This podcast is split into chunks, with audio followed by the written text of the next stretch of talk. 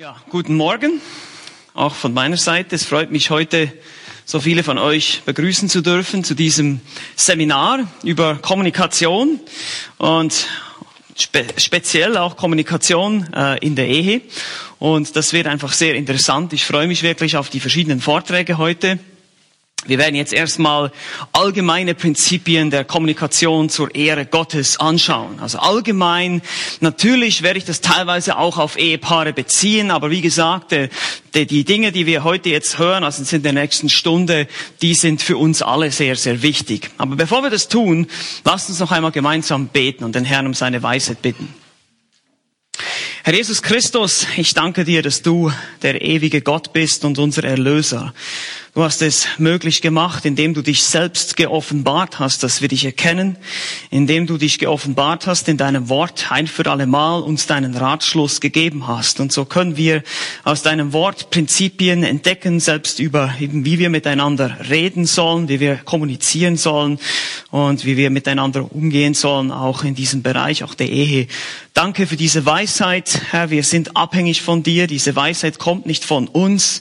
In uns selbst gibt es keine Weisheit. Du allein bist die Quelle aller Weisheit. Und so beten wir jetzt für diese Stunde, dass wir verstehen, was du uns durch dein Wort sagen willst und dass wir als deine Knechte, als deine Diener, als deine Jünger dir konsequenter nachfolgen können, auch wenn es um unsere Ehen geht oder eben um unsere Kommunikation allgemein. Wir preisen dich jetzt für deine Güte und danken dir für dein, dein, deine Liebe zu uns und dein Opfer für uns. Mögest du heute Morgen groß gemacht werden in unseren Gedanken, also dass wir uns ganz auf dich ausrichten können. In Jesu Namen. Amen. Amen. Allgemeine Prinzipien der Kommunikation zur Ehre Gottes. Warum reden wir, was wir reden? Jetzt mal gucken, ob ich das mit der PowerPoint hier hinkriege. Ja. Wie sieht Kommunikation zwischen Mann und Frau aus? Nun, ihr seht schon, wie man sich sehr unterschiedlich verstehen kann. Ne? Was er gehört hat, du bist zu doof, um im schlechten Wetter Auto zu fahren, was sie gesagt hat, fahr vorsichtig, Schatz. Oder sieht es vielleicht so aus, Könnt es mal selber lesen hier. Oder vielleicht so.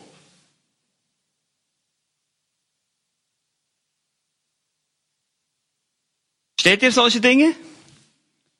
Oder vielleicht so.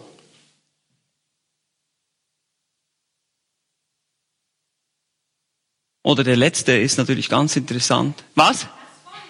Soll ich vorlesen? Ihr seht es nicht. Okay, ich gehe nochmal zurück. Okay. Bin ich zu schnell? Wie immer, okay. Aber lesen kann man schon, oder?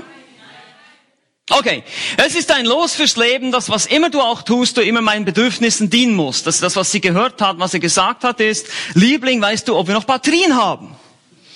Oder hier, was er gehört hat. Du wirst dir wünschen, tot zu sein für den Rest deiner Woche, der Woche. Was sie gesagt hat, sei mal ganz ehrlich, Liebling, sehe ich dick aus in diesem Kleid? Oder, ähm, was sie gehört hat hier, aber jetzt wird alles, was du tust, was unter absolut was unter absoluter Vollkommenheit ist, dich zu einer ultimativen Versagerin als Hausfrau und Mutter machen. Was er gesagt hat, meine Mama kommt heute zum Abendessen. Und hier, alles Leben, wie es bis jetzt existiert hat, wird enden, wenn du es nicht schaffst, das Raumzeitkontinuum zu ändern. Das ist das, was sie gehört hat. Was er gesagt hat, ist, Liebling, bist du bald bereit?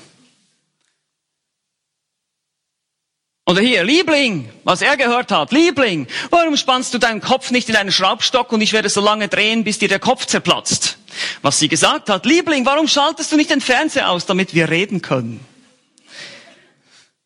Oder hier, Dein Recht auf unabhängige Gedanken und freie Meinungsäußerung wurde dir soeben entzogen. Was sie gesagt hat, ja, ich will. ich hoffe, dass es bei euch nicht so aussieht, die Kommunikation. Ähm, und deshalb wollen wir uns jetzt mal anschauen, wie wir als Ehepaare, aber auch sonst miteinander kommunizieren können oder besser kommunizieren können. Und zuerst gibt es ein paar Voraussetzungen. Was sind die Voraussetzungen, um Gott, zu Gottes Ehre zu kommunizieren. Ich versuche jetzt ganz langsam zu sprechen. Obwohl ich eigentlich ein Berner bin, ihr wisst wissen, ähm, ich habe einen Besucher aus der Schweiz hier, das ist Andrea, wir kennen uns schon seit Jahren. Und äh, ich bin eigentlich ein Berner. Und Bernern wird nachgesagt in der Schweiz, dass sie ganz langsam sprechen. Aber ich bin die Ausnahme, ja? keine, keine Regel ohne Ausnahme. Gut, was sind die Voraussetzungen? Du musst wiedergeboren sein. Wenn du zur Ehre Gottes kommunizieren willst, musst du wiedergeboren sein. Weil wenn wir etwas zur Ehre Gottes tun wollen, dann geht es darum, dass wir Gottes Eigenschaften in unserem Leben widerspiegeln. Das heißt, das ist das, was es bedeutet, zur Ehre Gottes zu leben. Wenn ich also nicht wiedergeboren bin, wenn ich kein wahrer Christ bin, wenn ich das Evangelium nicht verstehe, dann wird es sehr schwierig für mich, zur Ehre Gottes zu leben, weil das nämlich überhaupt nicht meine Grundausrichtung ist. Niemand oder ein Ungläubiger ist fähig oder hat die Kraft, wirklich zur Ehre Gottes zu leben. Ihr könnt vielleicht gewisse Prinzipien, die ihr heute hört, umsetzen, aber ihr werdet diese Dinge nicht aus den richtigen Motiven heraus tun können. Und dann ist es auch so, dass in Matthäus 12, 34 heißt es, wovon das Herz voll ist, davon redet der Mund. Also unsere Kommunikation geht zu, letztlich zurück auf unsere Herzenseinstellung. Was mein Herz was in meinem Herz vorgeht, das ist das, was dann herauskommt aus meinem Mund, wenn ich kommuniziere. Du musst wiedergeboren sein. Du musst glauben, dass Jesus am Kreuz für deine Sünden gestorben ist und deine Schuld auf sich genommen hat, dass du ein Sünder bist, der das Gesetz Gottes nicht halten kann. Und dass du auf ihn vertraust, dass er für dich gestorben ist und deines, für deine Sünden bezahlt hat und dir neues Leben gegeben hat, indem er dir seinen Heiligen Geist gegeben hat und indem er dir seine Gerechtigkeit zugeschrieben hat. Wenn du dich im Glauben an Jesus wendest, bekommst du diesen Heiligen Geist und er befähigt dich, zur Ehre Gottes zu leben. Nicht nur zu kommunizieren, das betrifft nicht nur unser Reden, das ist Grundvoraussetzung. Und deshalb alle Befehle, die die Schrift uns gibt, setzen immer voraus, dass du die Kraft des Heiligen Geistes in dir hast dass du Gott in dir hast. So, das ist das Erste. Du musst wiedergeboren sein. Das Zweite ist, gute Kommunikation in einer Ehe geschieht nicht automatisch. Also es ist ganz wichtig zu verstehen. Auch wenn du den Heiligen Geist hast und wenn du ein Christ bist, heißt das nicht, dass du einfach sagen kannst, okay, jetzt wirkt ja der Geist. Uh, wunderbar, das geht alles von alleine. Nein, so ist es nicht. Es ist Arbeit. Und es ist viel Arbeit. Und eine christliche Ehe, und wir wissen das alle, ist nicht immun gegen Probleme. Unsere Kommunikation wird immer noch gestört durch unser sündiges Fleisch, das wir mit uns herumschleppen. In Römer 3, Kapitel 10 heißt es, es ist keine gerecht, auch nicht einer. Und wir sind begrenzt durch unsere Sünden. Und auch wenn wir wiedergeborene Menschen sind, heißt es in Galater 5, Vers 17, dass der Geist gegen das Fleisch und, der, und das Fleisch gegen den Geist kämpft in uns drin. Also wir schleppen diese Neigung zum Sündigen, diese Neigung zum Egoismus, zur Selbstsucht, mit uns herum und kämpfen damit. Und deshalb müssen wir daran arbeiten. Wir müssen lernen, wie man richtig kommuniziert. Unsere Herzen werden von mancherlei selbstsüchtigen Wünschen und Begierden umhergetrieben. Es erfordert Arbeit, ja, es erfordert sogar Kampf. Ihr müsst euch hinsetzen und überlegen und euch auch als Ehepaare oder auch allein, wenn ich jetzt Alleinstehender bin, wie ich effektiver lernen kann zu kommunizieren und das zur Ehre Gottes. Und dann die dritte Voraussetzung, es gibt Hoffnung. Es gibt Hoffnung. Gute Ehen und Liebesbeziehungen sind möglich, wenn wir die Kommunikation auf Gottes Art und Weise lernen. Wir müssen lernen zu kommunizieren, wie Gott kommuniziert. Weil das ist das letztlich, was uns dann auch kommunizieren lässt zur Ehre Gottes. Wenn wir ihn nachahmen. Gott zu verherrlichen bedeutet immer, ihn nachzuahmen. Die Eigenschaften in unserem Leben wieder zu spiegeln. Das wirkt er durch seinen Geist. Aber auch wir lernen das, indem wir das Wort Gottes betrachten, die Bibel und sehen, wie hat Gott kommuniziert und wie sollen wir daher kommunizieren. Er bestimmt, was für eine Ehe gut ist oder für unsere Kommunikation in der Ehe oder allgemein. Nicht wir, nicht ich und auch nicht meine Gefühle. Ich habe hier ein Zitat von Wayne Mack. Der hat gesagt, wo immer wir Eheprobleme finden oder Kommunikationsprobleme, finden wir auch einen Abbruch guter Kommunikation. Also man kann auch schlecht kommunizieren, oder? Das heißt nicht, dass wir gar nichts mehr sagen unbedingt, das kann auch sein, aber es kann auch sein, dass wir schlecht kommunizieren. Wo immer wir eine erfüllte Ehe sehen, finden wir auch ein gutes System der Kommunikation. Zitat Ende. Also wir brauchen ein System, wir brauchen eine Strategie. Wir müssen uns hinsetzen und überlegen, okay, wie geht das? Wie machen wir das? Und die einzige Möglichkeit, die einzige Weisheitsquelle, die wir dafür haben, ist Gottes Wort. Natürlich. Und deshalb möchte ich euch heute eine Theologie der Kommunikation vorstellen, die uns helfen wird, bessere Kommunikatoren zu werden zur Ehre Gottes. Eine Theologie der Kommunikation und ihre Wirkungen, ihre Auswirkungen auf uns. So wie Gott kommuniziert, so sollen wir kommunizieren. Das ist der Hauptpunkt hier. Lasst uns einmal die Frage stellen oder klären, wie Gott denn kommuniziert hat. Because because. Jetzt rede ich schon, ich habe die ganze Woche Englisch geredet, tut mir leid, ich muss mich konzentrieren, jetzt wieder Deutsch zu reden. weil, nicht because, weil äh, davon lassen sich Prinzipien ableiten, wie wir miteinander kommunizieren. Gott hat uns in seinem Ebenbild geschaffen. 1. Mose, Kapitel 1, die Verse 26 bis 27 lesen wir, dass wir in Gottes Ebenbild geschaffen sind. Diese Ebenbildlichkeit gibt uns die Fähigkeit, beziehungsfähig zu sein. Das heißt, miteinander zu sprechen, Informationen zu transportieren von einem Mensch zum anderen. Wir nehmen das alles so ganz selbstverständlich, aber das ist überhaupt nicht selbstverständlich. Tiere zum Beispiel können keine abstrakten Konzepte, wie zum Beispiel mathematische Formeln oder auch romantische Ausdrücke kommunizieren. Die leben nach Instinkten. Aber wir haben diese Möglichkeit, Konzepte, Informationen zu transportieren. Gott gab uns Sprache. Eine Sprache. Und wir informieren, wir kommunizieren, wir transportieren Informationen von Punkt A zu Punkt B, von einem Mensch zum anderen. Und der andere versteht das, sofern er dieselbe Sprache spricht. Aber das kam ja nach dem Sündenfall mit der Sprachenverwirrung. Und so ist es auch, es ist auch so, dass wir nicht nur durch die Ebenbildlichkeit fähig sind, miteinander in Beziehung zu treten, sondern auch wir brauchen auch Instruktion. Wir brauchen Anleitung. Gott gab den ersten Menschen Anleitung. Wir können das mal gerne aufschlagen. Wir können 1. Mose zusammen aufschlagen. 1. Mose, Kapitel 2, äh, Vers 17. 1. Mose 2, 17.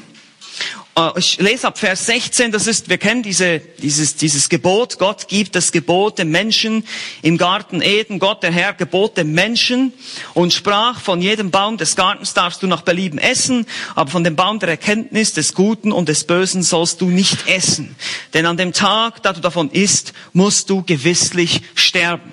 Nun hier geht's, wir wissen das alle um den Sündenfall, was später dann eintritt, sie übertreten das Gebot, aber wichtig ist hier zu verstehen, der Mensch selbst in seinem heiligen, ungeprüften Zustand, ungeprüfter Heiligkeit, als er noch nicht gesündigt hatte, brauchte Information, Instruktion von Gott, damit er die Realität richtig verstehen kann, damit er verstehen kann, was es mit diesem Baum auf sich hat.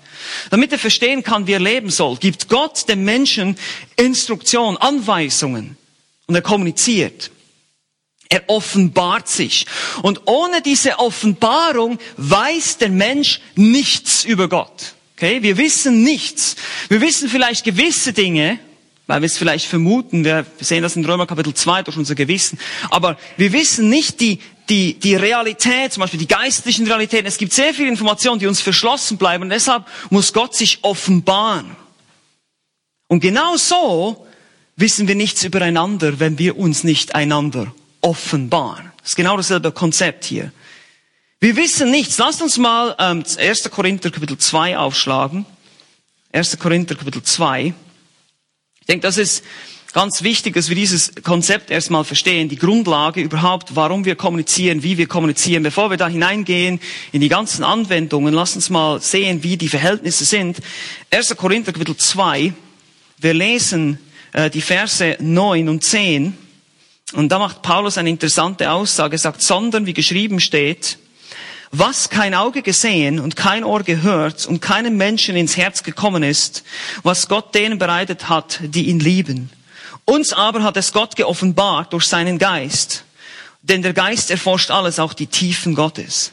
Also hier geht es ums Evangelium, hier geht es ums Verständnis des Evangeliums, der Weisheit, die von Gott kommt. Das ist Paulus großes Thema in den ersten vier Kapiteln im, im Korintherbrief.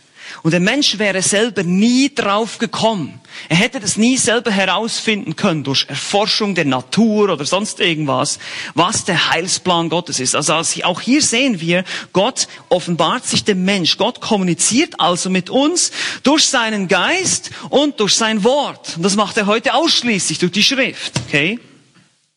Gott hat sein Wort inspiriert, er hat es ausgehaucht, er hat uns diese Bibel gegeben, die Schrift, und so kommuniziert er, führt er eine offene Kommunikation mit uns. Offenbarung ist Gottes Weg der Kommunikation an uns. Und jetzt ist interessant, wenn ihr jetzt weiterlest, hier im 1. Korinther 2, in Vers 11, heißt es dann, denn wer von den Menschen kennt die Gedanken des Menschen? Als nur der Geist des Menschen. Wenn du dich nicht offenbarst, dann weiß keiner von uns, was in dir vorgeht. Das ist hier natürlich eine Analogie. Gott hat sich geoffenbart, er hat uns seine Tiefen, seine Gedanken geoffenbart durch seinen Geist, weil sein Geist kennt seine Gedanken. Aber so ist es auch bei uns. Hier sehen wir wieder die Ebenbildlichkeit, die Parallele. Auch mein Geist weiß nur, was in mir vorgeht. Und da ist es hier, so kennt auch niemand die Gedanken Gottes als nur der Geist Gottes. Hier auch wieder diese Voraussetzung, dass wir uns einander offenbaren.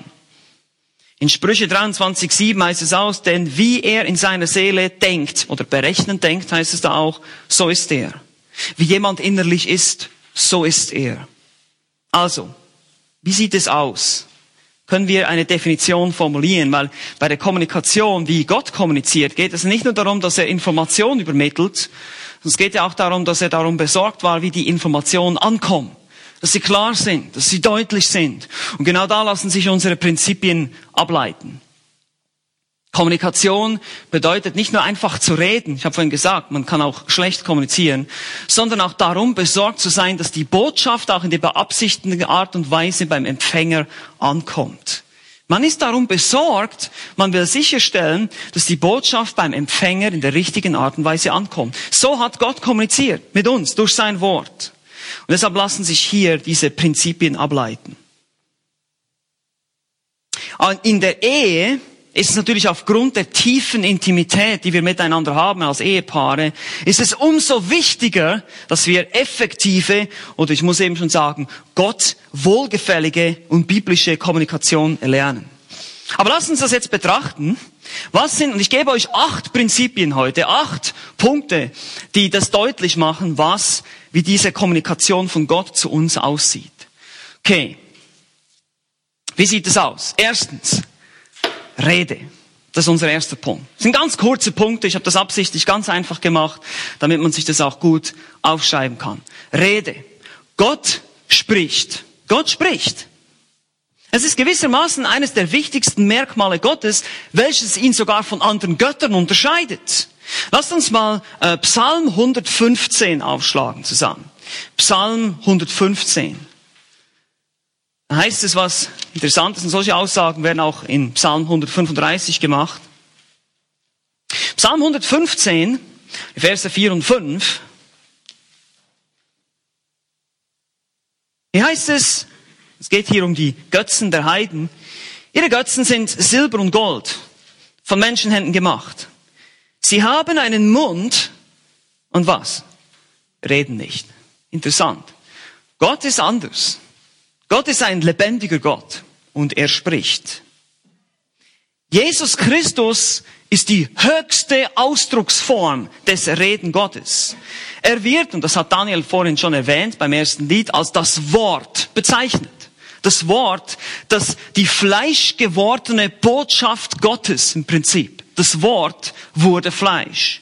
Das ist, was wir in Johannes 1.1 finden. Im Anfang war das Wort und das Wort war bei Gott und das Wort war Gott. Und später heißt es, und das Wort wurde Fleisch. Es manifestiert sich, er kommt zu uns, er zeigt sich uns oder offenbart sich uns. Wir können auch Hebräer aufschlagen dazu noch. Hebräer 1. Sein weiterer Vers, der das deutlich macht, wie Jesus Christus selbst diese sozusagen dieser Höhepunkt ist der Kommunikation Gottes mit uns. Ähm, Hebräer 1, äh, in Vers 2. Lest vielleicht auch Vers 1, damit wir den Kontext haben. Nachdem Gott in vergangenen Zeiten vielfältig und auf vielerlei Weise zu den Vätern geredet hat, durch die Propheten, hat er in diesen letzten Tagen zu uns geredet durch den Sohn. Und hier ist interessant, eigentlich heißt es aus dem Griechischen übersetzt in Sohn. Also ohne diesen Artikel. In Sohn Art und Weise hat er mit uns gesprochen. So müsste man das eigentlich übersetzen. In der Art und Weise des Sohnes. Das war sein Mittel der Kommunikation. Und der Sohn hat auch gesprochen, das wissen wir, wir lesen Evangelien und das Wort wurde letztlich niedergeschrieben. Es benötigte verbale Kommunikation, um uns den kompletten Ratschluss Gottes zu offenbaren. Wie ich schon gesagt habe, die allgemeine Offenbarung Gottes in der Schöpfung, das könnt ihr in Römer 1, Vers 20 nachlesen. Da heißt es, sein unsichtbares Wesen, seine ewige Kraft wird seit der Erschaffung der Welt an den Werken durch Nachdenken wahrgenommen. Diese allgemeine Offenbarung oder auch durch unser Gewissen in Römer 2, die reicht nicht aus. Wir wissen, dass es einen Gott gibt. Jeder Mensch weiß das im Herzen. Aber die reicht nicht aus, um Gott wirklich zu erkennen, um errettet zu sein. Dafür reicht es nicht aus. Diese allgemeine Offenbarung in der Schöpfung, in unserem Gewissen, reicht zwar aus, um uns zu verurteilen, damit wir schuldig sind vor Gott, aber nicht, um uns den Weg zur Erlösung zu zeigen. Dafür benötigte es eine spezifische Offenbarung, eine wörtliche, eine verbale Offenbarung. Gott musste reden zu uns. In Römer ähm, 10 heißt es, wie sollen sie aber den anrufen, den sie nicht geglaubt haben? Wie sollen sie aber an den glauben, von dem sie nichts gehört haben? Wie sollen sie aber hören ohne einen Verkündiger? Wie sollen sie aber verkündigen, wenn sie nicht ausgesandt werden? Wie geschrieben steht, wie lieblich sind die Füße derer, die Frieden verkündigen, die Gutes, Gutes verkündigen und so weiter. Also ohne eine Verkündigung findet keine Erkenntnis statt. Auch in, ähm, das war Römer 10, die Verse 13 bis 17. Oder auch äh, heißt es dann am Ende, demnach kommt der Glaube aus der Verkündigung, die Verkündigung aber durch Gottes Wort. Also wir brauchen eine verbale Offenbarung. Das ist Römer 10, Vers 17. Und das ist wichtig zu verstehen. Und hier will ich mal eine, eine Volksweisheit zitieren äh, und die ein bisschen verändern. Reden ist nicht immer Silber und Schweigen ist nicht immer Gold. Okay, weil das ist so eine Volksweisheit. Manchmal ist Schweigen auch versteckter Stolz. Wir müssen reden. Gerade auch in der Ehebeziehung ist das so wichtig, dass wir miteinander kommunizieren. Wir werden ja noch sehen, wie wir reden müssen, aber das ist mal die Grundvoraussetzung. Es gibt keine Kommunikation ohne Reden. Das sehen wir bei Gott. Es gibt keine Intimität, keine Beziehung, ohne dass wir miteinander reden. Deshalb ist das so wichtig. Wir lassen, wir lassen die andere Person in mein Leben, wenn ich mich wirklich offenbare, das heißt, über tiefgründige Dinge spreche, nicht oberflächlich, sondern wirklich über tiefgründige Dinge spreche, dann lasse ich sozusagen die andere Person in mein Herz, in mein Leben schauen. Sonst weiß die andere Person nicht, was in meinem Herz vorgeht, weil ich, mein Geist weiß alleine, was in meinem Herz vorgeht. Die andere Person weiß es nicht. Und das ist die Grundvoraussetzung, dass wir uns einander offenbaren. Und das gilt natürlich für alle möglichen Beziehungen. Das könnt ihr, müsst ihr, dürft ihr nicht nur in der Ehe anwenden, sondern auch in allen Beziehungen, die wir haben. Es geht vielleicht nicht ganz so tief wie in der Ehe. Da gibt es Dinge, die wir natürlich nicht mit anderen Menschen besprechen, hoffentlich. Aber trotzdem ist es so, dass wir eine Beziehung durch dieses Offenbaren miteinander aufbauen. Und genauso hat es Gott getan. In Sprüche 18.1 heißt es, wer sich absondert, der sucht, was ihn gelüstet und wehrt sich gegen alles, was heilsam ist. Wer sich verschließt, wer sich einfach zurückzieht. Und das ist die große Gefahr in einer Ehe. Wir können uns zurückziehen und nicht mehr reden miteinander. Und dann stirbt auch unsere Beziehung. Und beide, ich denke, es gibt verschiedene Personentypen. Ja, es gibt Schweigsamere unter uns, es gibt Redseligere unter uns. Die Redseligeren müssen lernen, ein bisschen weniger, dafür qualitativ besser zu sprechen. Und die etwas Schweigsamen, die müssen halt eben lernen, wirklich zu reden. Also es gibt für jeden etwas anderes zu tun, aber es gibt etwas zu tun. Wir müssen reden. Was gibt es für Fallstricke in diesem Bereich? Und ich habe drei Fallstricke hier, die ihr euch aufschreiben könnt. Erstens Faulheit getarnt als Müdigkeit. Ja, das ist einfach, wenn ich sage, ja, ich, ja, ich bin zu müde. Meine Frau möchte mit mir reden, aber oh, Schatz, ich bin so müde habe den ganzen Tag gearbeitet, als würde sie nicht arbeiten zu Hause, aber einfach diese Ausrede. Zweitens vielleicht Stolz getarnt als Unwissenheit. Ich lenke vielleicht ab, meine Frau möchte mit mir über ein Problem sprechen. über ein, über ein vielleicht etwas peinliches Problem und ich lenke ab und, und gehe irgendwie, lenke die Aufmerksamkeit auf ein anderes Thema. Oder daneben kann es auch sein, dass unsere Selbstzucht sich tarnt als Unfähigkeit. Ja, dass ich einfach sage, naja, ich bin halt einfach so. Und ihr kennt das vielleicht, vielleicht hat jemand von euch diese Ausrede auch schon gebracht, ich bin halt eine temperamentvolle Person. Oder ich bin halt, ich krieg halt mal meine Wutausbrüche. Oder ich bin halt schweigsam. Oder ich bin halt, was immer, ihr könnt Punkt, Punkt, Punkt, könnt einführen. Und wir müssen aufpassen, dass wir uns da nicht selber was vormachen. Es ist selbstsüchtig. Und wichtig ist, dass man auch sich daran erinnert, ja, wir sind so, in unserem natürlichen Zustand sind wir Egoisten, Sünder. Aber Christus will dich und mich verändern. Und deshalb gibt es Hoffnung, habe ich am Anfang gesagt. Es gibt Hoffnung, wenn wir das Wort Gottes nehmen, die Prinzipien anwenden, dann gibt es Hoffnung, dass wir uns zu Gottes Ehre verändern. Wir können und wir müssen uns verändern, so wie Gott es möchte. Das ist sein Ziel. Gut, das ist das Erste. Rede. Das Zweite, ich habe gesagt, ich habe acht, also wir müssen jetzt ein bisschen weitermachen hier. Initiative. Gott initiierte die Beziehung zwischen sich und dem Menschen. Das ist ganz interessant. Er gab dem ersten Menschenpaar im Garten Anweisungen. 1. Mose 2, 17 haben wir gesehen. Er initiierte die Errettung. Jesus kam. Jesus redete mit uns. Jesus berief uns. Jesus erwählte uns. Und Jesus liebte uns. Immer zuerst. Wir lieben, weil er uns was? Zuerst geliebt hat. 1. Johannes 4. Das Wort wurde Fleisch. Johannes 1,14. Nicht ihr habt mich erwählt, sondern ich habe euch erwählt. Johannes 15, 16. Oder darin ist die Liebe Gottes zu uns geoffenbart worden, dass Gott seinen eingeborenen Sohn in die Welt gesandt hat, damit wir durch ihn leben sollen. 1. Johannes 4, 9 und dann eben Vers 19. Wir lieben ihn, weil er uns zuerst geliebt hat. Jesus kam zu uns. Er wurde Fleisch. Er ergriff die Initiative. Er erwählte zuerst. Das ist sehr wichtig. Um ein effektiver Kommunikator zu werden, muss ich lernen, ein Initiator zu werden. Okay, ich muss lernen, Gespräche zu initiieren. Das ist ganz wichtig, weil sonst stirbt das plötzlich. Und das gilt nicht nur für die Männer.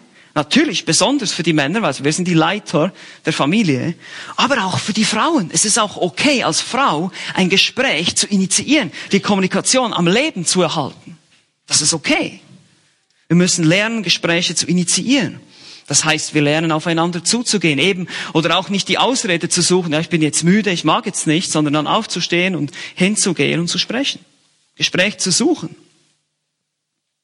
Wir werden dann noch hören im zweiten Vortrag von Dieter, dass es auch bestimmte geplante Zeiten gibt dafür. Darauf werde ich jetzt nicht eingehen, weil das wird Dieter dann sehr ausführlich machen. Aber das ist sehr wichtig zu verstehen. Eben wie gesagt, wenn der Mann abends nach einem strengen Arbeitstag müde nach Hause kommt und sich am liebsten hinter der Zeitung verstecken möchte, müssen wir lernen, nicht nur ansprechbar zu sein, sondern wirklich bereit zu sein, auf unsere Frau vielleicht zuzugehen und zu sagen, hey, wie geht's dir, was hast du gemacht und einfach initiieren. Das ist ganz wichtig. Also Rede, Initiative. Was sehen wir sonst noch, wie Gott mit uns kommuniziert? Anpassung. Anpassung. Bereits habe ich es erwähnt, Kommunikation ist darum besorgt, dass die Botschaft auch ankommt. Deshalb hat sich Gott angepasst. Wie meine ich das? Nun, ich rede hier nicht von Anpassung an die Welt und solche Dinge, keine Sorge. Es geht darum, dass er in einer verständlichen Sprache gesprochen hat. Er hat nicht eine übernatürliche Sprache verwendet, die wir nicht verstehen können. Und er hat uns ein, er hat diese Sprache, diese, äh, dieses Wort dann auch schriftlich sozusagen verfasst. Ja, in 1. P 2. Äh, Petrus 1, 21 lesen wir, niemals wurde eine Weissagung durch menschlichen Willen hervorgebracht, sondern vom Heiligen Geist getrieben haben die heiligen Menschen Gottes geredet. Gott hat diese Menschen getrieben durch seinen Geist, damit sie das niederschreiben für uns, damit wir sogar die Möglichkeit haben, darauf zurückzugehen, wieder nachzuschlagen, dass es hier schwarz auf weiß vor uns liegt. Das nenne ich Anpassung, das nenne ich Hilfe, weil manch, wie oft vergessen wir Dinge? Wie oft habt ihr vielleicht auch schon einen Bibelvers mal auswendig gelernt und ihr habt ihn schon wieder vergessen? Dann können wir wieder nachschlagen, können wir wieder nachlesen. Er benutzte Menschen und trieb sie durch den Geist. Wie ein Segel im Wind ist die Idee hier. Und Paulus kritisierte auch die Korinther dafür, mit ihrem Sprachenreden, dass sie nicht in einer deutlichen Sprache redeten, dass das nicht auferbauen würde, dass das nicht nützlich sein würde in der Gemeinde in Korinth. In 1. Korinther 14, 9 heißt es, so auch ihr, wenn ihr durch die Sprache nicht eine verständliche Rede gebt, wie kann man verstehen, was geredet wird? Denn ihr werdet in den Wind reden, das ist umsonst. Also wir sehen auch da, das Sprachenreden, die haben das überhaupt nicht verstanden, was der Zweck war des Sprachenredens und die haben das einfach dann so in der Gemeinde praktiziert, so ein riesen Chaos gemacht. Und Paulus muss sagen, das, das baut nicht auf, das hilft keinem, weil das versteht ja keiner. Es muss entweder ausgelegt werden oder ihr fängt, fangt an zu weissagen. Also Anpassung. Wir müssen lernen, und das ist der Punkt hier für uns, wir müssen lernen, uns anzupassen. Wenn wir kommunizieren, dürfen wir nicht zum Beispiel nuscheln oder Annahmen machen oder undeutlich sein in unseren Aussagen. Wir müssen sicher gehen, dass die Botschaft ankommt. Und zwar, wie sie von mir beabsichtigt war. Das ist wichtig. Versuche das äh, zum Beispiel oft meinen Kindern beizubringen, äh, nicht im Telegram-Stil zu reden. Ja, nicht in Stichworten, sondern ganze Sätze machen. Ja, nicht einfach nur sagen, wie war ein Tag? Gut. Arbeit war gut, Schule war gut. Und so, irgendwie so, muss man sagen, hey, Moment, erzähl mir doch ein bisschen. Was war denn gut? Und dann einfach ein bisschen ganze Sätze, lückenlos, deutlich. Keine wichtigen Dinge auslassen und so weiter, anpassen. Das vierte geht mit dem ein bisschen einher, aber ich habe es trotzdem ein bisschen separat aufgeführt. Das ist Klarheit. Das hat natürlich sicher, ist sehr eng miteinander verbunden. Anpassung hat dann mehr mit uns zu tun, wie wir, unsere, unsere Einstellung ist und so. Und Klarheit ist dann wirklich, wie es dann auch rauskommt. Er passt, Gott passte sich nicht nur an, sondern er war auch immer klar und deutlich in seinen Anweisungen. Klar und deutlich. Gott ist nie nebulös und mystisch in der Art und Weise, wie er, sich auch, wie er sich ausdrückt. Das, das hängt dann meistens mit uns zusammen, mit unserer Sündhaftigkeit, wenn wir es nicht verstehen. Er kommuniziert sehr oft kurz und bündig. Das ist sehr interessant. Seine Befehle sind oft sehr kurz gehalten. Wir, manchmal wünschen wir uns Menschen, ja, wäre doch da noch ein bisschen mehr da in der Bibel, ja. Und wir denken manchmal, das reicht nicht aus, aber das reicht völlig aus. Beispiel, Epheser 6, 1, ihr Kinder seid gehorsam euren Eltern in dem Herrn, denn das ist Recht. Punkt.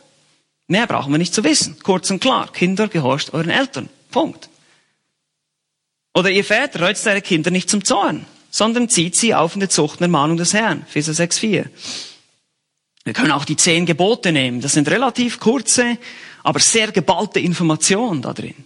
Viel besser als jegliche Gesetzestexte, die wir Menschen entwerfen, die manchmal tausende von Seiten füllen und doch nicht wirklich deutlich und klar sind, hat Gott es viel klarer und deutlicher gemacht, als wir es jemals tun könnten als Menschen. Oft wird nur so viel Information gegeben, wie gerade nötig. Und das ist vielleicht ein Schlüssel für uns. Wir können, wir können in unserem Alltag Dinge aufbauschen, wir können übertreiben, wir können, wir können Dinge dramatischer machen, als sie eigentlich sind. Wir müssen sehr vorsichtig sein damit. Gute biblische Kommunikation bemüht sich darum, dass die Botschaft ankommt und deshalb auch um Klarheit. Also eben wie ich schon sagte, nicht im Telegram-Stil reden, aber eben auch nicht aufblähen, unnötig, geschwollene Reden führen, vielleicht irgendwelche Fachworte benutzen, sondern vielleicht einfach klar und deutlich sprechen keine Verschlüsselungen, keine Annahmen. Es gibt manchmal diese Situation, habe ich auch schon gehört, ein Ehepaar, wenn die Frau sagt zum Mann, ja, ich, ich mag Blumen. Das heißt eigentlich so viel wie, ich möchte gerne eine, ja, manchmal. Und der Mann, der versteht es dann irgendwie nicht und denkt dann, okay, du magst Blumen, schön. Ihr merkt schon, ich spreche aus eigener Erfahrung hier. Aber das ist gut. Wir müssen lernen, das dann auch zu verstehen und zu merken, okay, vielleicht könntest du mir noch mehr Hinweise geben, weißt du, und dann, deshalb müssen wir uns auch hinsetzen, über diese Dinge sprechen. Wie kommunizierst du? Wie kommuniziere ich? Wie meinst du das? Wie meine ich das? Und deshalb Anpassung und Klarheit sind sehr wichtig. Und jetzt kommt der fünfte Punkt. Und der ist genauso wichtig, okay? Sehr wichtig. Hören. Hören. Gott ist nicht nur ein Gott, der spricht, sondern Gott ist ein Gott, der hört. Ähm, wir, wir, gehen nochmal zurück zu Psalm 115. Ähm, wir schlagen das nochmal auf, diesen Vers. Psalm 115. Wir lesen da noch ein bisschen weiter. Wir waren vorhin in den Versen 4 bis 6. Und ich lese nochmal in Vers 5. Hier heißt es, sie haben einen Mund und reden nicht. Sie haben Augen und sehen nicht. Ohren haben sie und hören nicht und Nase haben sie und riechen nicht. Wir sehen, Gott ist ein Gott, der hört. Es betont die Bibel immer wieder, dass Gott Gebete erhört. Er hört uns zu. Insofern sie ernstlich sind, nicht aus falschen Motiven kommen, kann es sein, dass er nicht erhört, oder er hört es zwar, aber er wird es anders beantworten. Psalm 66, 18 an dem Tag, äh, Entschuldigung, das war Psalm 66, 18. Da geht es darum, dass er die Gebete nicht erhört, wenn, sie, wenn ich böse Absichten habe. Aber wir lesen dann wiederum in Psalm 138, 3 zum Beispiel, dass es heißt, an dem Tag, da ich rief, hast du mir geantwortet. Oder im Psalm 28, Vers 6, gelobt sei der Herr, denn er hat erhört die Stimme meines Flehens. Also wir, wir merken sofort, bei guter Kommunikation geht es mehr darum, oder geht es um mehr als nur einfach zu reden. Und nicht nur qualitativ gut zu reden, sondern auch ein guter Zuhörer zu sein. Ein geduldiger, ein demütiger Zuhörer. Aber nicht nur geduldig und demütig, sondern auch aktiv. Ein aktiver, ein interessierter Zuhörer. Aktiv zuhören ist mehr als nur anwesend sein. Okay? Das ist mehr als nur anwesend sein und wir werden das dann am Nachmittag noch sehen, wenn es um die ähm, nonverbale Kommunikation geht. Ähm, aber es gibt verschiedene Möglichkeiten, wie wir unaufmerksam zuhören können. Vielleicht abschweifen. Vielleicht einfach kein Gesichtsausdruck. Ich, ich höre dir so zu. Anstatt, oh ja, das ist interessant. Mhm. Seht ihr den Unterschied? Das ist ein Riesenunterschied. Wenn ich einfach so da irgendwo, oder wenn möglich, das Beste ist immer das Smartphone. Also, ja, legt das weg. Wenn ihr, wenn ihr kommunizieren wollt mit eurem Partner oder mit jemandem, legt dieses Ding weg, okay? Ich bin ein großer Fan von Smartphones, also versteht mich nicht falsch. Ich bin nicht gegen diese Geräte. Ich predige hier von einem iPad, aber wir sehen die Tücken dieser, Theolog äh, diese Technologie, die macht uns, die lenkt uns ab. Und gerade wenn es um Kommunikation geht zwischen uns, ist es manchmal schwierig. Unterbrich nicht. Ja, in Sprüche 18, 13 heißt es, wer antwortet, bevor er gehört hat, dem ist es Torheit und Schande. Unterbrich nicht. Ja, hör zu. Oder sei kein Bauchredner deines Partners. Ich, ich kenne das manchmal, wenn Ehepaare, wenn, wenn ich mit Ehepaar, dann fängt die Frau irgendeinen Satz an und der Mann vollendet dann den Satz und redet dann plötzlich für seine Frau oder umgekehrt. Auf, sei kein Bauchredner für deinen Partner. Lass ihn zu Ende reden. Mach keine Annahmen. Oder sei kein Lektor, kein Korrekt, äh, äh, wie sagt man, kein Korrigierer. Die Frau, zum Beispiel hier als Beispiel, eine Frau erzählt eine Geschichte, der Mann sitzt nebendran. Letzte Woche fuhren wir auf der A9 Richtung Süden. Äh, Moment, ich glaube, das war die A6, Liebling. Okay, die A6. Aber wir fuhren ungefähr 140 Kilometer die Stunde. Nee, nee, nee, das waren 146 Kilometer die Stunde. Und so weiter. Und irgendwann wenn du so viel korrigierst, gibt der andere auf und dann hast du die Kommunikation auch abgebrochen. Tu das nicht. Sei aufmerksam. Schweife nicht ab in Gedanken, eben spiele nicht mit deinem Handy. Das kommuniziert Desinteresse. Das ist wichtig. Ich weiß, dass manche Frauen äh, mehrere Dinge gleichzeitig tun können, aber vielleicht ist es doch hilfreich, wenn du dieses Geschirr mal abstellst stellst und deinen Partner anguckst, wenn er mit dir redet, weil er denkt dann vielleicht, du hörst ihm gar nicht zu. Kann auch sein. Ihr müsst es miteinander besprechen. Was sind die Dinge, die, die mir den Eindruck geben, du hörst mir nicht zu, zum Beispiel. Es kann ganz unterschiedlich sein. Ich weiß, es ist nicht jeder gleich von uns. Aber deshalb, über diese Dinge müssen wir uns Gedanken machen. Keine Annahmen, auch keine Verteidigung. Während du zuhörst, überleg dir nicht schon, lege dir nicht schon deine Verteidigungsrede zurecht, ja, sondern hör erst mal zu, was der andere sagt. Das geschieht, das geschieht auch, dass ich dann schon darüber nachdenke, okay, wie könnte ich das jetzt widerlegen, ja. Nein, darum geht es nicht. Keine Verteidigung. Höre, was der andere wirklich sagt. Eben zeig es durch deine Körpersprache, das geht dann in den Bereich nonverbale Kommunikation, Gesichtsausdruck, Sitzposition, zeig Interesse, sei ein aktiver Zuhörer. Okay, Rede, Initiative, Anpassung, Klarheit, hören. Und jetzt haben wir Sechstens, Fragen. Fragen. Das ist auch interessant. Gott stellt Fragen. Das ist ein sehr wichtiger Teil der Kommunikation. Wir finden zum Beispiel rhetorische Fragen in der Bibel. Malachi 1,6. Ein Sohn soll seinen Vater ehren, ein Knecht seinen Herrn. Bin ich nun Vater? Wo ist meine Ehre? Bin ich Herr? Wo ist die Furcht vor mir? Das ist, diese Fragen haben einen Lehreffekt. Das ist eine Lehrmethode hier.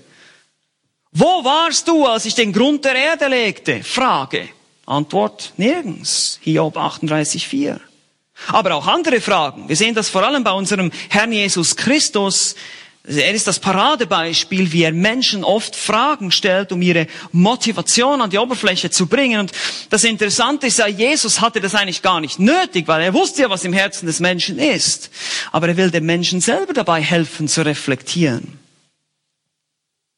So finden wir beispielsweise in Lukas 7, 41, 42 die Frage an den Pharisäer, wer wird mehr lieben? Das ist nur ein Beispiel, einfach um ihm da auf die Sprünge zu helfen. Johannes 8, Vers 10, die Frage an die Ehebrecherin. Frau, wo sind jene deine Ankläger? Hat niemand verurteilt? In Matthäus 21, 25 die Frage an die Pharisäer wegen der Taufe des Johannes. Matthäus 16, 15, eine Frage an die Jünger. Für wen haltet ihr mich? Sag mir, für wen haltet ihr mich? Und da mussten sie antworten. Wusste er das nicht, was in ihren Herzen? Natürlich wusste er das. Gott stellt Fragen, obwohl er weiß, was in unserem Herzen los ist. Wir wissen das nicht. Umso wichtiger ist es für uns auch, das zu lernen, gute Fragen zu stellen. Ein Kommentator sagte, Zitat, Fragen sind für die Kommunikation wie Gewürze für das Essen. Okay? Also wenn ihr mal so ein leckeres Essen habt, stellt euch mal so ein richtig fades Essen vor, das nicht gewürzt ist. Fragen sind für die Kommunikation wie das Gewürz für das Essen. Sprüche 20, Vers 5. Lass uns das mal kurz aufschlagen.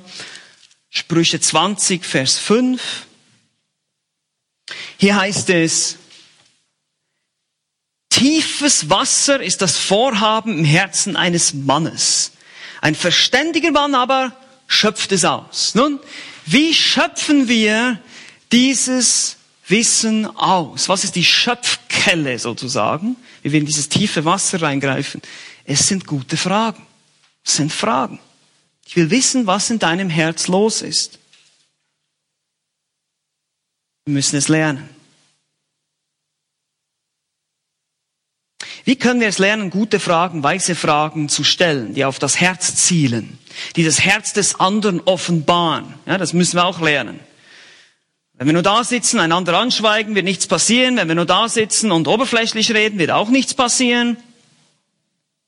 Ich würde sogar so gehen, so weit gehen und sagen, wer liebt, der fragt. Mit Fragen zeigt ihr Interesse an wem? Nicht an mir selbst, sondern am anderen. Ja, wenn ich, wenn ich ständig nur über mich selbst rede, an wem zeige ich Interesse? An mir selbst. Wenn ich da sitze und kein Interesse zeige und nichts sage, an wem zeige ich Interesse? An mir selbst. Also wenn ich anfange zu fragen, hey, wie, wie geht's dir? Wie, was hast du gemacht? Dann geht mein Interesse automatisch, automatisch weg von mir auf den, auf den anderen. Also Liebe im Sinn von biblischer Liebe, wir gucken das noch gleich an.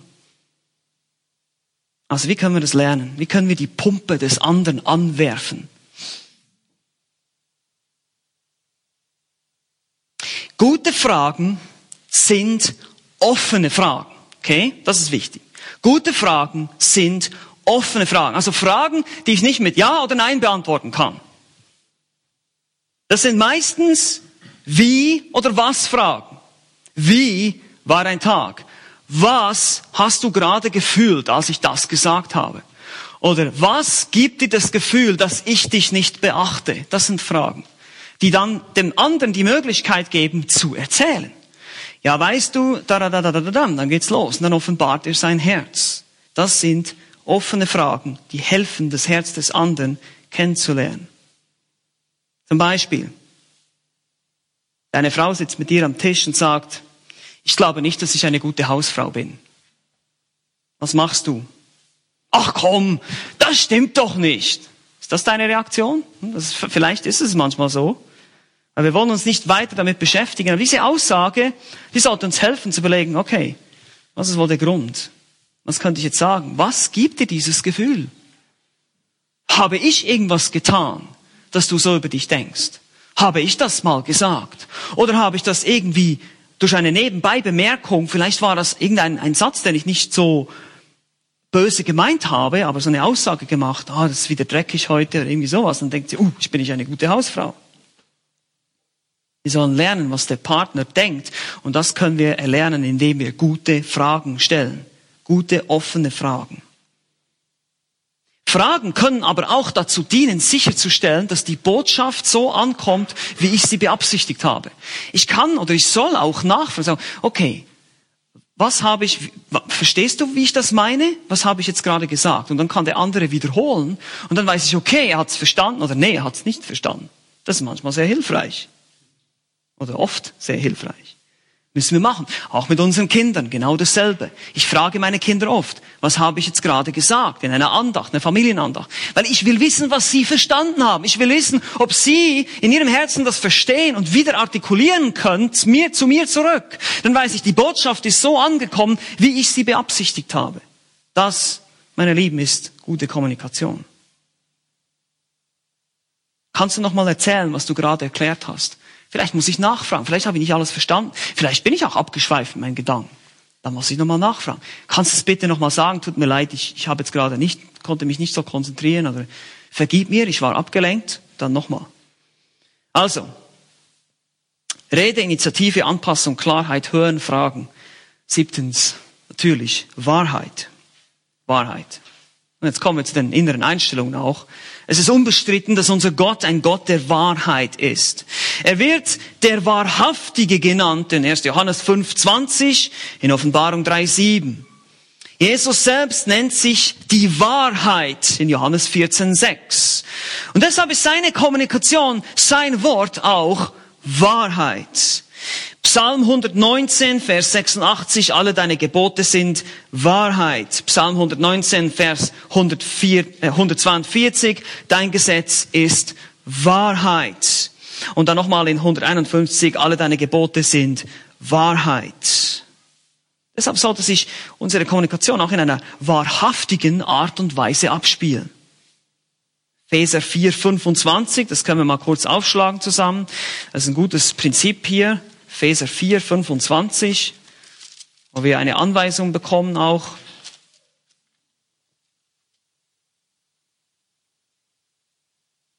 Hier heißt es, Epheser 4, 25, darum legt die Lüge ab. Und was? Redet die Wahrheit. Jeder mit seinem Nächsten. Nun, zwei kurze Beobachtungen hier zu diesem Vers. Erstens, das ist ein Befehl. Redet Dein Partner kann deine Gedanken nicht lesen. Also um in Wahrheit zu kommunizieren, wiederum, wir können nicht einfach nichts sagen, wir müssen reden. Zweitens Inhalt, Rede, Wahrheit. Reden steht hier im Präsens, das ist eine andauernde Handlung. Es soll ein Lebensstil werden für uns. Und das ist genauso wichtig auch in der Ehe, unserer Ehe. Es muss aus einem Herz der Integrität entspringen. Psalm 15, Vers 2 macht das deutlich. Also keine versteckten, verschlüsselten Redensarten, sondern Wahrheit. Nun, ich gebe euch einfach ein paar Beispiele, wie wir unehrlich sein können. Das hilft uns vielleicht zu sehen, was damit gemeint ist, wie wir lernen können, in Wahrheit zu sprechen. Es gibt natürlich direkte Lügen, klar. Du lügst absichtlich. Dann gibt es aber zum Beispiel die Nichtübereinstimmung mit deiner nonverbalen Kommunikation. Wir können nette Dinge in einem Ton sagen, das geht schon in meinen zweiten Vortrag hinein, ich weiß, aber das macht nichts. Wir können nette Dinge in einem Ton sagen, wir können sagen, oh, ich liebe dich. Ja? Was kommuniziert das? Auf jeden Fall nicht das, was ich wörtlich gesagt habe. Und da müssen wir sehr vorsichtig sein, dass wir da in der Wahrheit bleiben. Verdeckt, also Anspielungen, versteckte oder indirekte Anschuldigungen, wie oft machen wir das? Indirekte Anschuldigung, eben ich, ich beschwere mich vielleicht über irgendwas, was am Boden liegt. Das ist eine indirekte Anschuldigung. Ich muss sehr vorsichtig sein, weil das kann, es kann genau falsch ankommen. Ich denke das vielleicht laut und meine Frau versteht das falsch und, und hier habe ich schlecht kommuniziert. Also ehrlich oder wahrhaftig sein bedeutet mehr als einfach nur nicht lügen. Man sollte offen und ehrlich über die, über die ganze Wahrheit reden, auch keine, keine Halbwahrheiten, keine Abschwächung oder keine Übertreibung. Das gehört alles in den Bereich des Lügens. Es ist eine, eine falsche, äh, also Tatsachen falsch dargestellt in einem anderen Licht. Und wie oft geschieht uns das? Und deshalb müssen wir uns darauf konzentrieren, wirklich die Wahrheit und die ganze Wahrheit zu sagen, so wie die Situation ist. Es ist eine Einstellung des Herzens und eine Konsequenz unserer Wiedergeburt. In Kolosser 3,9 heißt es, lügt einander nicht an, da ihr ja den alten Menschen ausgezogen habt mit seinen Handlungen und den neuen angezogen. Ja, wir, wir, sind, wir sind neue Kreaturen und deshalb leben wir in der Wahrheit. Also in einer wahrhaftigen Art und Weise. Aber dann ist da noch ein weiteres wichtiges Element über, das, über den Punkt Wahrheit, Wahrheit ist nicht nur die Art und Weise, wie wir kommunizieren, sondern unsere Kommunikation sollte auch die, die Wahrheit als Inhalt haben. Die Wahrheit der Schrift. Ja, wie oft reden wir über geistliche Themen? Hier geht es jetzt darum, dass wir die Wahrheit, das Wort Gottes unter uns haben Männer, sind wir auch geistliche Leiter hier in unseren Ehen, in unseren Familien? Liest du regelmäßig deine Bibel? Liest du Bücher? Lernst du Verse auswendig? Betest du regelmäßig? Einfach die ganz, sag ich mal, grundlegenden christlichen Pflichten. Wie sieht es da aus? Weil ich will ja die Wahrheit, ich will nicht nur die Wahrheit sagen, ich will auch über die Wahrheit schlechthin sprechen mit meinem Ehepartner oder auch mit anderen Geschwistern in der Gemeinde. Lasst das Wort des Christus reichlich in euch wohnen, in aller Weisheit, lehrt und ermahnt einander, ist Kolosse 3, Vers 16. Über die Wahrheit sprechen. Also Redeinitiative, Anpassung, Klarheit, Hören, Fragen, Wahrheit und schließlich achtens natürlich Liebe. Liebe. Ebenso unbestritten ist es, dass unser Gott auch ein Gott der Liebe ist. Nur wird diese Liebe oft falsch verstanden, natürlich. Liebe ist nicht grenzenlose Toleranz. Liebe ist nicht einfach alles dulden, alles schlucken, ja nicht mucken. Darum geht es nicht. Wahre Liebe ist immer mit Wahrheit verknüpft. Deshalb habe ich diese beiden jetzt am Schluss hier, Wahrheit und Liebe, die sind miteinander verknüpft. Biblische Liebe ist auch selbstlos, nicht auf Gefühlen basierend. Es ist eine bewusste Entscheidung, das Wohl des Nächsten zu suchen. Jetzt schauen wir wieder auf Gott, was er getan hat. 1. Johannes 4, Vers 8. Darin ist die Liebe Gottes zu uns geoffenbart worden, dass Gott seinen einzigen Sohn in die Welt gesandt hat, damit wir durch ihn leben sollen. Er hat das getan für uns, selbstlos. Er hatte nichts davon. Es war eine Entscheidung. In uns war nichts Liebenswertes. Es zeigt sich in seinem Erlösungswerk, dass es selbstlos aufopfernd und eine Entscheidung ist. Deshalb ruft Johannes auf in 1. Johannes 3.18, meine Kinder, lasst uns nicht mit Worten lieben, noch mit der Zunge, sondern in Tat und Wahrheit. Es muss auch Tat und Wahrheit folgen. Muss deine Worte alleine genügen nicht, die sind auch wichtig, haben wir jetzt gesehen, aber was machst du mit deinem Körper, was machst du mit deinen Taten und darüber werden wir dann auch noch sprechen. Im letzten Vortrag, die nonverbale Kommunikation. Liebe ist also auch eine Tat, ist immer mit der Wahrheit verknüpft dass wir praktisch ausleben. Und genauso sollen wir diese Liebe, die Gott hat für uns in unserem Leben, widerspiegeln, wenn wir Umgang haben miteinander. 1. Korinther 16, 14, lasst alles in Liebe geschehen, auch unsere Kommunikation. Epheser 4, 15, lasst uns wahrhaftig sein in der Liebe. Nun, warum sage ich das? Ähm, wir können sehr brutal sein mit der Wahrheit. Ja, wenn ich die Wahrheit im Zorn und Ärger sage, dann ist das nicht hilfreich. Und es ist auch nicht gute Kommunikation, die besorgt ist darum, dass die Botschaft so ankommt, wie sie beabsichtigt war. Und vielleicht beabsichtige es in dem Moment auch den anderen zu verletzen, aber dann ist es auch sonst ein falsches Motiv. Wenn jemand dir die Wahrheit oder wenn ich jemandem die Wahrheit einfach nur um die Ohren haue, ohne Rücksicht auf deren Situation oder Berücksichtigung, dass jetzt vielleicht gerade nicht der richtige Zeitpunkt sein könnte, so soll es nicht sein bei uns. Die Liebe ist, wie gesagt, um das Wohl des anderen besorgt. Als Christen sollten wir in einer Art und Weise reden, dass wir die Wahrheit in Liebe reden, so dass wir immer die besten Absichten für den anderen haben.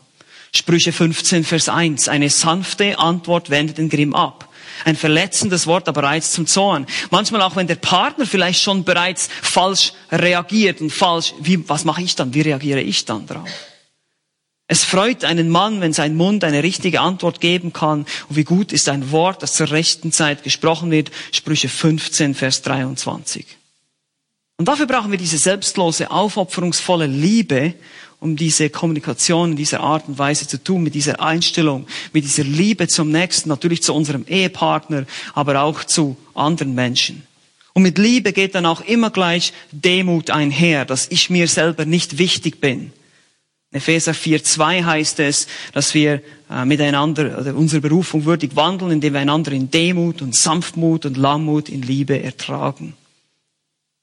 Ein demütiger Mensch liebt es zu wissen, was der andere denkt. Er weiß, dass er Hilfe braucht. Er weiß, dass er alleine vielleicht nicht alles kann. Ich kann immer etwas lernen vom anderen und deshalb, das wird mich dazu bringen, mehr zu kommunizieren, mehr wissen zu wollen von dem Gegenüber. Lass uns einmal annehmen, du bist der Boss einer Firma und deine Firma ist komplett ausgestattet mit einem Computersystem. Dein Laptop funktioniert, ist synchronisiert mit allen Laptops der Mitarbeiter. Alles funktioniert reibungslos. Und dann eines Tages kommt der Computerfachmann zu dir und sagt, wir haben da eine neue Software und das wird alles noch schneller machen, die ganzen Tausenden von E-Mails, die ständig rein und raus müssen. Es wird alles verbessern und es kommt der Tag, das Upgrade. Aber dann plötzlich stellst du fest, dein Computer kommuniziert nicht mehr mit den anderen Computern. Plötzlich funktioniert es nicht mehr. Was passiert nun? Was machen wir nun? Und so kann es manchmal in unseren Ehen gehen. Ja, dass wir denken, es ist alles okay. Und über die Jahre kommt das Upgrade, kommen Veränderungen in unserer Situation. Und wir denken, ja, unsere Kommunikation ist in Ordnung, wir arbeiten nicht mehr dran, wir bemühen uns vielleicht nicht mehr. Und dann, oder wir denken, alles funktioniert reibungslos. Und plötzlich kommt der Tag, wo wir merken, hey, da gibt's keine Synchronisation mehr zwischen uns. Ja, da ist nichts mehr. Und deshalb müssen wir da dranbleiben. Plötzlich hat man nicht mehr nur ein Baby im Haus, sondern vielleicht drei Teenager. Das ist was ganz anderes. Das ist eine komplett andere Situation zu Hause. Im Hintergrund werden ständig Upgrades gemacht in unserer Situation, in unserem Lebensumfeld. Vielleicht ändern sich sogar unsere Geschmäcke. Wir verändern uns über die Zeit. Und deshalb müssen wir beständig dranbleiben mit der Kommunikation und dürfen sie nicht einschlafen lassen. Deshalb habe ich hier noch am Schluss ein paar Ratschläge für euch, einfach praktische Ratschläge. Erstens, sei aktuell. Und das, wie gesagt, das wird Dieter noch sehr ausführlich machen. Mach regelmäßige Check-ups bin ich noch auf dem neuesten Stand mit meinem Partner, was ihn beschäftigt, was ihn bewegt, was er liebt oder was sie liebt, was nicht. Redet darüber, nehmt euch Zeit dafür. Zweitens, bleibt dran, lasst es nicht einschlafen, denke dir immer neue kreative Wege aus, wie du mit deinem Partner Zeit verbringen kannst und eben kommunizieren kannst. Drittens, überprüfe dich selbst, vor allem deine Motive. Warum kommuniziere ich? Was will ich damit bezwecken? Was ist mein Motiv? Was will ich haben davon? Was ist mein Ziel? Überprüfe deine Motive. Habe ich selbstlose Ziele? Bin ich wirklich daran interessiert, dem anderen zu helfen oder ihn zu lieben, ihm zu dienen? Oder geht es um mich? Kommuniziere ich nur um meiner selbst willen? Viertens, beherrsche dich selbst. Beherrsche deinen Zorn vielleicht deine Faulheit, vielleicht deine Lust, vielleicht deinen Stolz, was immer uns in den Weg kommt, was gute Kommunikation verhindert. Es erfordert sehr viel Selbstbeherrschung und Überwindung. Ja, die einen müssen sich überwinden, zu sagen, ich, ich versuche jetzt was zu sagen, ich will jetzt, ich will jetzt Interesse zeigen, der andere muss sich beherrschen und sagen, ich will jetzt nicht wieder unterbrechen und so muss jeder von uns seinen Teil dazu beitragen. Zornausbruch ist ein Zeichen von mangelnder Selbstbeherrschung, andere Dinge auch. Und dann fünftens, es ist auch ganz wichtig, schätze das andere.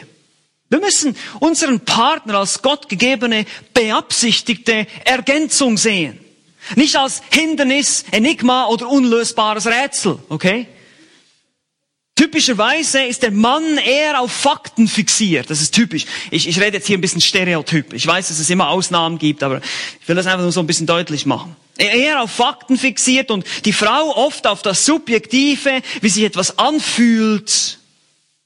Die Frau denkt typischerweise mehr auf der Beziehungsebene, Beziehungen, Kinder zu Hause, während Männer eher abstrakte Themen wie Gartenpflege, Sportresultate, neue technische Spielzeuge besprechen. Ist doch so, oder? Ist schon interessant. Wenn eine Familie ein Kind bekommt und das ist ein Ehepaar, das fragt von dieser Familie, sie haben dieses Kind bekommen, dann fangen wir Männer oft nur an zu fragen, ist Mädchen oder Junge und geht es allen gut? Ja? Also ich bin so zumindest. Und die Frau, die fragt mich dann, aber wie ist denn sein, wie ist denn sein Name? Naja, das ist sicher derselbe Nachname wie der der Familie, oder? Gewicht und Größe, naja, klein, es ist ein Baby. Wie lange hatte sie Wehen? Ja, ich denke lange genug. Vorwehen? Äh, was ist das jetzt schon wieder? Also ihr seht, sie ist viel mehr interessiert an, an den Details und an diesen Dingen und vielleicht muss ich als Mann dann lernen, okay, jedes Mal, wenn meine Frau mich fragt, die haben ein Bett, dann muss ich gleich Gewicht und Länge und, und alles wissen. Und so ist das Denken unterschiedlich. Aber diese Andersartigkeit, die ist Design, die ist gewollt. Das ist wichtig, dass wir das verstehen. Und deshalb schätze das andere. Schätze es. Und wir können lernen, demütig und liebevoll miteinander zu kommunizieren und die Hilfe des anderen anzunehmen, diese andere Sichtweise zu sehen. Kommunizieren zur Ehre Gottes bedeutet letztlich so zu kommunizieren, wie er mit uns kommuniziert. Er redet, er ergriff die Initiative, er redet klar, passt sich unseren Bedürfnissen an, er hört, er stellt Fragen, tut dies aber auch in Wahrheit und Liebe. Das ist Kommunikation, wie sie auch uns als Ehepaare prägen muss, wenn wir zur Ehre Gottes kommunizieren wollen. Amen. Amen. Lass uns noch beten zusammen.